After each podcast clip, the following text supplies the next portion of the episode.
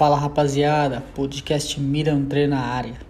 Episódio de hoje: influência da respiração para a saúde e para a qualidade do movimento. Bom, o que é respiração? Respiração é um movimento. Na verdade, é o primeiro grande movimento que fazemos quando nascemos. Tem uma frase legal que eu gosto que diz: Se você não tem um padrão respiratório funcional, nenhum outro padrão pode ser.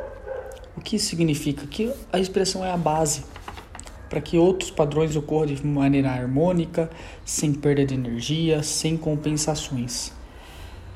E vocês me perguntam, qual que é a respiração ideal então, Léo?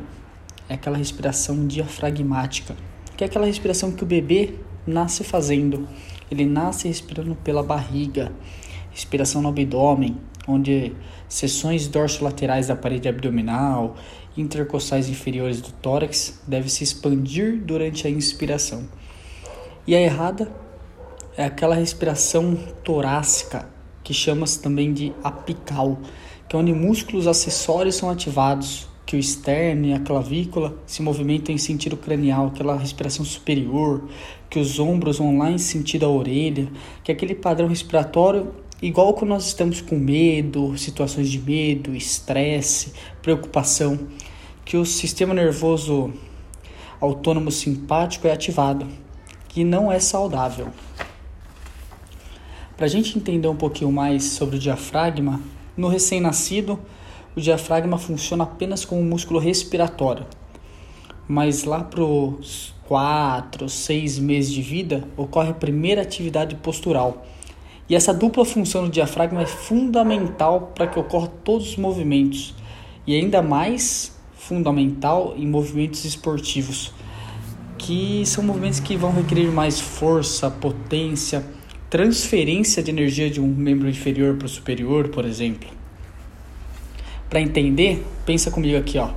O diafragma, assoalho pélvico, parede abdominal, eles vão regular a pia, que é a pressão intraabdominal, ou seja, ele estabiliza essa região lombopélvica e essa estabilização é essencial para todos os movimentos. Ela vai influenciar diretamente na postura e na qualidade do movimento. Ou seja, ela vai influenciar na performance e na prevenção, porque essa estabilização ela vai permitir que movimentos ocorram sem compensação, sem perder energia, ou seja, movimentos mais limpos.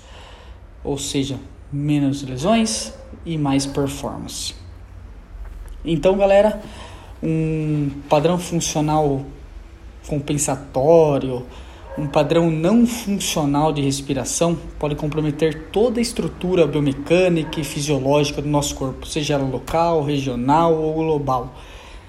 Então, é legal que a gente agregue o treinamento de postura ideal com o treinamento de respiração ideal, pois um influencia no outro. Uma má postura vai influenciar numa respiração inadequada, e uma respiração errada, compensatória, vai influenciar numa postura errada também. Espero que vocês gostem desse novo podcast e se inscreva lá no meu canal no YouTube, Mira no Treino, siga no Insta e tamo junto, moçada.